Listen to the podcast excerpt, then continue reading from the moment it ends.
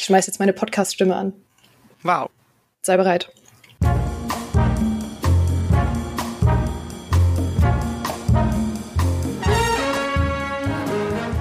Da sind wir nun extra Spieleredakteure geworden, um den ganzen Tag über unser liebstes Hobby sprechen zu können. Und trotzdem wollen wir mehr. In uns kocht ein heimliches Verlangen, ein sehnlicher Wunsch, eine große Hoffnung, dass irgendwann, irgendwann einfach mal jemand auf uns zukommt und uns fragt, und was spielst du so? Und weil wir Spieleredakteure sind und machen können, was wir wollen, haben wir kurzerhand einen eigenen Podcast gegründet und ihn Und was spielst du so genannt? Heute habe ich mir eine liebe Kollegin eingeladen, die der Legende nach eigentlich keine Spiele spielt, in denen keine Hühner vorkommen. Umso überraschender, was du dir heute ausgesucht hast. Also, Elena, was spielst du so? Ich spiele Subnautica und in Subnautica gibt es einen Fisch, der heißt Pieper, der ist basically eine Mischung aus einem Fisch und einem Vogel, was ja ein Huhn ist. Also ein Huhn ist ja auch ein Vogel. Deswegen zählt das für mich ganz knapp. Das erklärt so vieles. Und es gibt diese Pinguine, die so ich weiß nicht, wie ich sie beschreiben soll. Sie sind so dreieckig eher. Sehr süß. Ja, kla klassische Hühnerform. Dreieckige, dreieckige Fische. Quasi ein Huhn. Nein, das, jetzt, das sind jetzt Pinguine tatsächlich. Ach so, ja. Es ist ja ein Alien-Planet in Subnautica, deswegen sehen alle Tiere ein bisschen merkwürdig aus. Aber diese Pinguine aus äh, hier Below Zero kennt ihr alle, die zuhört bestimmt auch. Die sind auf jedem Marketingmaterial für dieses Tier, äh, Spiel. Okay, Fun Fact, ich war tatsächlich letzte Woche im Sea Life und ich habe eigentlich die ganze Zeit nur denken können, oh mein Gott, wie unglaublich cool wäre das gerade in dem Spiel, dieses Szenario. Wie so Fische und Quallenschwärme so um einen, über einen hinwegschwimmen und, und so das Licht um einen herum wabert. Das ist so eine tolle Atmosphäre. Und genau das ist ja eigentlich Subnautica. Subnautica ist eigentlich das Unterwasser-Survival-Spiel. Und wie du schon sagst, da ist man auf einem fremden Planeten unterwegs und unterrichtet, ähm, unterrichtet, genau. Man errichtet eine Unterwasserbasis. Mal davon abgesehen, dass ich finde, dass Unterwasserwesen und Fische sowieso alle ein bisschen wie Aliens aussehen. Da sind es tatsächlich Aliens. Also erstmal, was findest du so toll an Subnautica? Ich glaube halt Subnautica fängt so ein bisschen das ein, was so alle großen Open-World-Spiele oft eigentlich versuchen, aber nicht so richtig hinbekommen. So dieses Gefühl, dass du in eine unbekannte Welt aufbrichst und wirklich was entdeckst und theoretisch lauter Dinge passieren können, mit denen du überhaupt nicht rechnest. Und ich finde, der Ozean ist halt genau wie der Weltall so ein Bereich, der eigentlich noch voller Wunder und Magie ist, weil du halt dir nicht sicher sein kannst, dass du nicht irgendwas da ist, was du überhaupt nicht kennst. Also keine Ahnung, zum Beispiel, du hast dann irgendwelche leuchtenden Fische, die nachts an die Oberfläche kommen und plötzlich leuchtet der ganze Ozean und du hast irgendwie völlig verrückte Tiefseekreaturen, die jetzt immer noch entdeckt werden, neu. Also ich glaube, von der Tiefsee ist ja irgendwie weniger erforscht als vom Weltall oder so. Ich weiß nicht, irgendwie so ein Prozent der Tiefsee, glaube ich, ist erst erforscht oder so. Also es ist wirklich ja so ein Mysterium. Und Subnautica hat es halt noch mehr, weil zum Beispiel ich habe als, als Kind total viel Endless Ocean gespielt, was im Prinzip äh, das gleiche ist, ein bisschen mehr casual und entspannt und auf der Erde. Und Subnautica dadurch, dass es ein Alien-Ozean ist, hast du halt überhaupt gar keine Ahnung, was da sein könnte. Da können halt riesige Alienfische sein, da können ver verlorene Zivilisationen auf dich warten. Und das ist tatsächlich für mich der Reiz an Subnautica, dieses, du schwimmst irgendwo hin, du tauchst irgendwo hin und du hast gar keine Ahnung, was du entdeckst. Und sehr oft ist es tatsächlich sehr cool und belohnend, weil sich ja zum Beispiel auch eine interessante Story da drin versteckt und wirklich, sage ich mal, spaßige, coole Bauoptionen für deine Basis und so. Es ist ein Spiel, das rund um deinen Entdeckerdrang und deine Neugierde belohnt. Mhm. Du Du spielst Subnautica ja auch schon eine ganze Weile auf deinem YouTube-Kanal. Ähm, wie viele Spielstunden hast du denn mittlerweile? Gott, da fragst du mich was. Ich glaube, es sind so um die 50, 60, keine Ahnung. Also ich hab's auch äh, mhm. immer mal wieder gespielt und dann wieder unterbrochen. Also es klingt gar nicht so lang, aber ich finde, in Subnautica äh, kannst du dich halt so schön einfach treiben lassen und bist gar nicht so darauf erpicht, das jetzt irgendwie durchzuspielen oder richtig äh, da irgendwie wirklich dann der Kampagne zu folgen oder irgendwelche Ziele zu verfolgen. Also man steckt sich schon selber ein bisschen kleine Ziele, dass man sagt, ja, ich möchte jetzt eine Basis bauen oder gerade ist ein bisschen mein Ziel, dass ich meine Tauchkapsel upgraden möchte, um tiefer tauchen zu können, weil die nur bis zu einer gewissen Tiefe geht.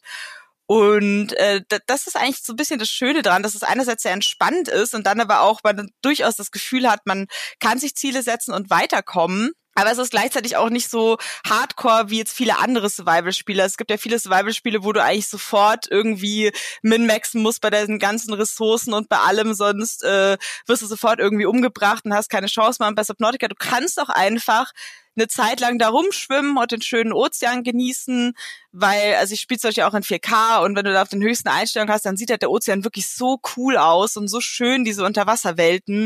Und das ist halt auch was, was mich persönlich auch schon immer fasziniert, einfach diese wunderschönen Unterwasserwelten und sich da treiben zu lassen. Gar nicht so sehr dieses, ja, okay, ich gebe mir jetzt total die Mühe, da möglichst schnell durchzukommen und sofort eine krasse Basis zu haben und alles zu entdecken. Und das trifft für mich da sehr gut diese Mischung aus Entspannung und bisschen Survival-Action, ohne gleich so total ungnädig zu werden. Das glaube ich. Also ich wäre allein schon wegen dem Setting, glaube ich, total sold, weil so Unterwasserspiele gibt es auch viel zu wenige. Und deswegen war ja auch Abzu zum Beispiel so ein Geheimtipp, den so viele Leute geliebt haben. Aber bei Subnautica kommt dann halt eben noch wirklich gutes Survival-Gameplay obendrauf. Es ist ja auch irgendwie relativ ungewöhnlich, dass ein Survival-Spiel nur für Singleplayer ausgelegt ist. Also die meisten Spiele aus dem Genre sind ja entweder direkt Multiplayer-Spiele oder haben zumindest irgendwie einen Mehrspieler-Modus. Würdest du dir sowas für Subnautica wünschen oder würdest du sagen, es ist viel, viel besser, dass es wirklich sich nur an Einzelspieler richtet? Also ich muss tatsächlich sagen, ich bin eh nicht so ein super großer Koop-Multiplayer-Fan und ich finde halt gerade bei Subnautica finde ich es eigentlich geil, dass man allein ist, weil ich finde, Ozean ist ja auch so eine große leere Weite und dieses isoliert und allein im Ozean sein, in einem Element, wo du im Prinzip verwundbar bist, weil du da ja fremd bist. Also ich finde so als Mensch wirst du so im Wasser sehr deiner Verwundbarkeit bewusst, weil das einfach was ist, du kannst dann nicht mal atmen drin. Also du bist eigentlich null darauf ausgelegt, da drin zu sein und trotzdem bewegst du dich da drin. Und äh, das hat auch bisschen so eine, so eine spannende Faszination, weil da so eine Reibung da ist, so in einem Element zu sein, das nicht zu einem passt. Aber bei mir ist es halt zum Beispiel auch so, also mein Spitzname als Kind war sogar Elle die Welle, was äh, super unangenehm ist. Oh, Bitte merkt euch das nicht, weil ich so fanat ins Wasser war, dass ich äh, einfach immer im Wasser war. Also ich habe da irgendwie schon immer so total die die Verbindung dazu, einfach mehr zu sein mit im Wasser. Und es gibt mir Subnautica auch total so dieses Gefühl, äh, sich da so irgendwie heimisch und vertraut zu fühlen, obwohl es fremd und gefährlich ist. Das würde mir, glaube ich, abgehen, wenn, weil wenn man im Koop spielt, dann macht man einfach sehr viel Quatsch. Und wenn man im Multiplayer spielt, also zum Beispiel im PvP, dann ist halt plötzlich der andere Spieler die größte Bedrohung und nicht mehr das haiartige mhm. Seeungeheuer. Ich finde zum Beispiel auch, äh, Haie haben so eine krasse Faszination. Also einerseits denke ich mir so, sie sind super gruselig. Also wenn ich schwimmen gehe, habe ich obwohl ich glaube, selbst in Australien ist es wahrscheinlicher, von einem Blitz getroffen zu werden, als von einem Hai getötet zu werden. Trotzdem habe ich selbst im Mittelmeer ein bisschen Angst, dass ein Hai kommen könnte. Aber ähm, es hat gleichzeitig auch diese Faszination, weil das halt so coole, faszinierende Tiere sind. Und genauso ist es bei Subnautica auch mit diesen bedrohlichen Leviathan, mit diesem großen Alienfischen, die dir auch wirklich wehtun können und dich töten können, zumindest zum Teil. Weil einerseits ist es natürlich unheimlich die Vorstellung, dass in der Tiefe unter dir dieses Leviathan-Monster lauern könnte und hochkommen. Und andererseits willst du es aber auch sehen und willst, dass es passiert, einfach weil es halt so faszinierend ist, dass es passieren kann. Ein Stück weit ist Subnautica so auch ein Horrorspiel, ehrlich gesagt. Ja, das wollte ich dich nämlich auch noch fragen. Übrigens, falls ihr im Hintergrund meinen Nachbarn sehr laut duschen hört, tut mir das sehr leid, aber es passt zum heutigen Wasserthema. Ähm, Wir haben ihn dafür engagiert. Genau, ich habe ihn vorher, habe ich gesagt, hey, könntest du nachher mal sehr laut duschen, das würde gut passen zur Atmosphäre genau mit diesem mit diesem Horroraspekt, weil ich habe ja auch gesehen, dass Subnautica generell auch so ein ja gar nicht so unwichtigen Horroraspekt hat. Und dazu noch ein Fun Fact, das war nämlich das erste, was mir eingefallen ist, als ähm, wir dann über Subnautica gesprochen haben. Es gibt eine sehr spezifische Phobie, die heißt Submechanophobia. Das ist die Angst vor menschengemachten Maschinen, die ganz oder teilweise von Wasser bedeckt sind. Und das wow, das ist wirklich spezifisch. Ist sehr spezifisch, aber aus irgendeinem Grund sehr faszinierend. Und ich schaue mir unglaublich gerne Videos dazu an. Die zeigen dann immer so versunkene Animatronics in Disney World oder sowas. Und dann ist Subnautica ja erstmal der absolute Albtraum für Leute mit Submechanophobia und generell auch ähm, der Albtraum für Leute, die Angst vor tiefen Gewässern haben, was ja auch sehr viele sind. Also was würdest du sagen, wie groß ist denn dieser Horroraspekt?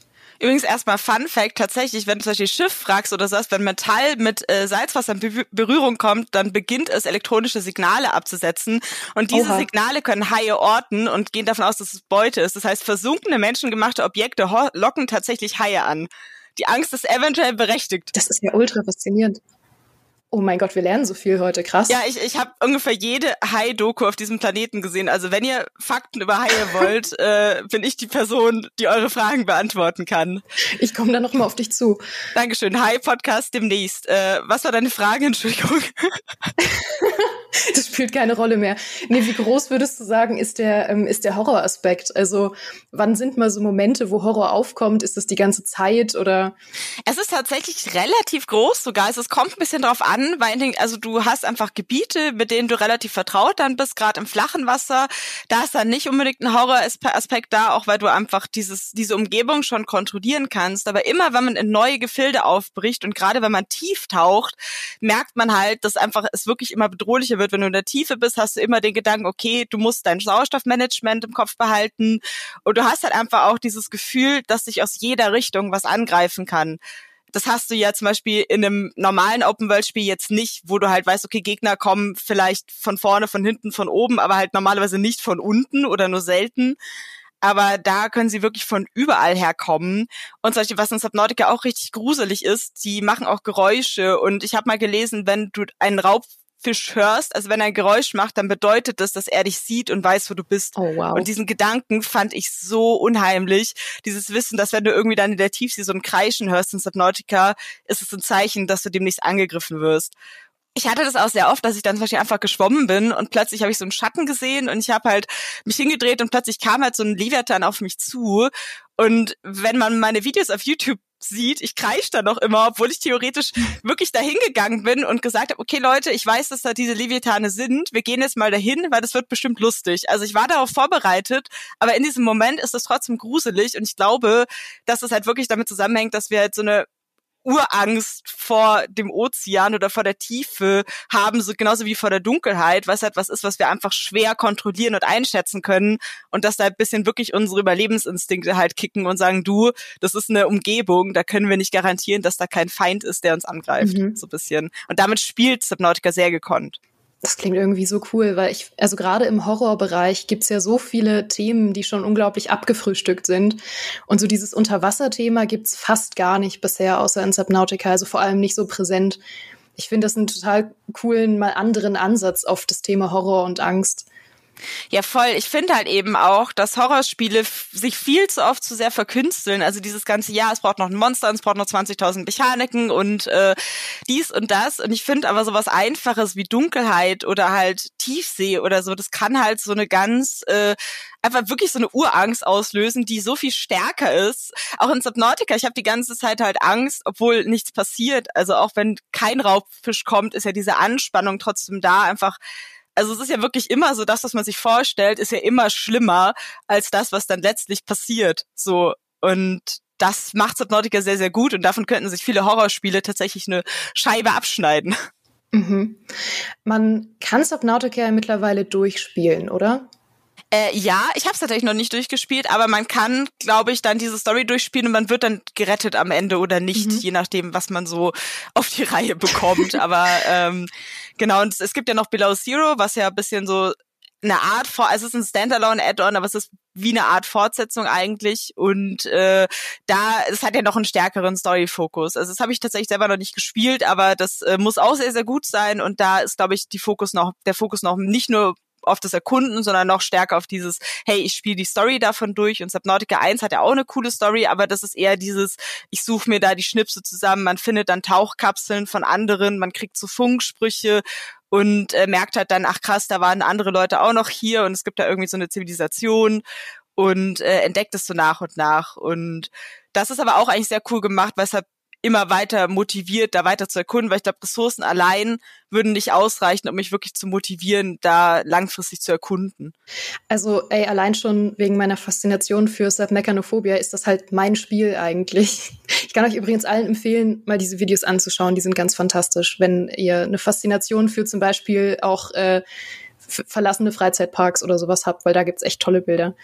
Das wäre übrigens ein fantastisches DLC einfach so, so versunkene Freizeitparks in Subnautica. Oh mein Gott, das fände ich so cool. Übrigens auch äh, irgendwo in der, ich glaube in der Karibik oder so war es, ich weiß gar nicht mehr, da hat jemand äh, so Statuen unter Wasser gebaut, also quasi wie so ein Unterwassergarten mit so Statuen mhm. und die bilden sich jetzt so äh, künstliche Riffe Und äh, das sieht auch so krass aus. Ich finde generell versunkene Städte, Gerätschaften, alles Mögliche hat immer total sowas total faszinierendes, bisschen so Atlantis-Flair, was halt irgendwie so ja, so das verfallene Sterben einer Zivilisation, selbst wenn es nur ein Freizeitpark ist, ist mega cool. Boah, okay, dann Elena, vielen lieben ja. Dank, dass du heute da warst. Möchtest du zum Abschluss noch deinen besten oder deinen schlechtesten Fischgag loswerden? Oh mein Gott, ich warte die ganze Zeit drauf. Ich habe jetzt keinen guten Fischgag, glaube ich, aber ich möchte kurz anmerken, dass bei Animal Crossing früher der Seebarsch-Angelspruch viel besser war. Äh, da war nämlich der Seebarsch, er, ich kneif mich, also ich habe einen Seebarsch gefangen, da kneift mich doch einer in den A. Punkt, Punkt, Punkt. Also richtig, richtig schön, äh, bisschen äh, keck der Spruch und der jetzige Spruch ist ein Seebarsch. Wieso bist du denn so barsch? Und ich finde den Spruch furchtbar langweilig. Aber wir haben vorhin schon gesehen, dass jemand einen wütenden Artikel darüber geschrieben hat. Ich bin ein bisschen traurig, dass ich das nicht war. Deswegen kann ich nur sagen, früher waren die Animal Crossing, Animal Crossing Fish Jokes alle besser. Ja, Stoff zum Nachdenken für euch da draußen. Dann danke, dass ihr uns zugehört habt heute. Das war mal wieder unser kurzer Snack-Podcast zum Frühstücken für den Arbeitsweg oder um die Zeit zu überbrücken, wenn eure Nachbarn laut duschen. Erlebnisfrei erfunden. Wenn ihr Feedback zu und was spielst du so habt, dann schreibt uns gerne in den Kommentaren auf gamester.de oder auf unserem Discord-Kanal. Und ansonsten hören wir uns nächsten Freitag wieder. Und bis dahin, macht's gut. Tschüss.